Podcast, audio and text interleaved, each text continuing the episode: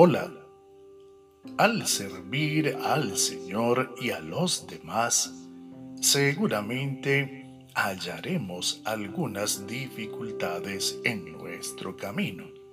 Sin embargo, aún así deberemos seguirlo haciendo.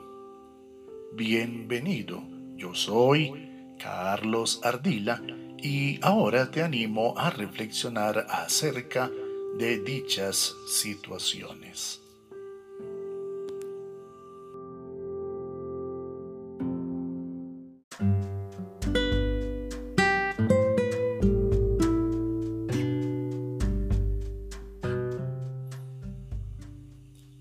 al vivir y al compartir nuestras vidas de dedicación y de servicio a Dios en su reino, observaremos que posiblemente nos lleguemos a hallar en periodos de escasez material.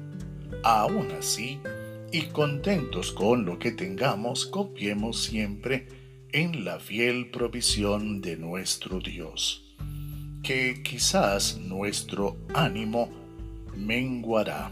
Aún así, recordemos que toda situación es meramente temporal y que por tanto siempre podremos levantarnos. Que algunos de nuestros hermanos se volverán atrás. Aún así, nosotros hemos de permanecer fieles hasta el fin que tal vez algunas personas nos defraudarán. Aún así, sirvámosle a nuestro Dios, quien jamás nos dejará y al final nos recompensará. Que probablemente se nos hará difícil perdonar a los demás en razón de la gravedad de sus faltas en nuestra contra. Aún así, hemos de perdonarles siendo conscientes del perdón que nosotros mismos hemos recibido de parte de nuestro Dios. Que nos desconcertará la forma en la cual el mundo a veces parecerá estar en absoluto descontrol. Aún así, y pese a esta aparente situación, recordemos que siempre es Dios quien está al control de todas las cosas.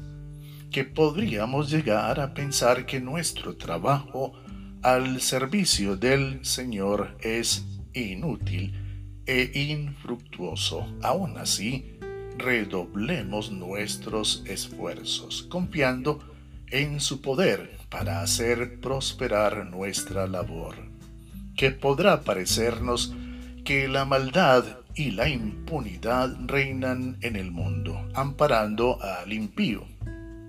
Aún así, tengamos siempre presente que al final será Dios quien juzgará y castigará a los malos.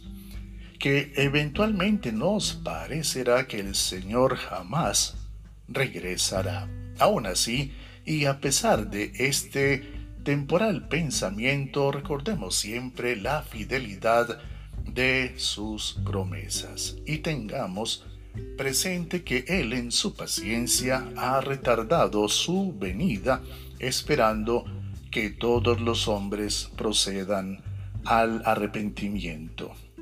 La palabra de Dios dice, y amarás al Señor tu Dios con todo tu corazón y con toda tu alma y con toda tu mente y con todas tus fuerzas. Este es el principal mandamiento y el segundo es semejante. Amarás a tu prójimo como a ti mismo. No hay otro mandamiento mayor que estos.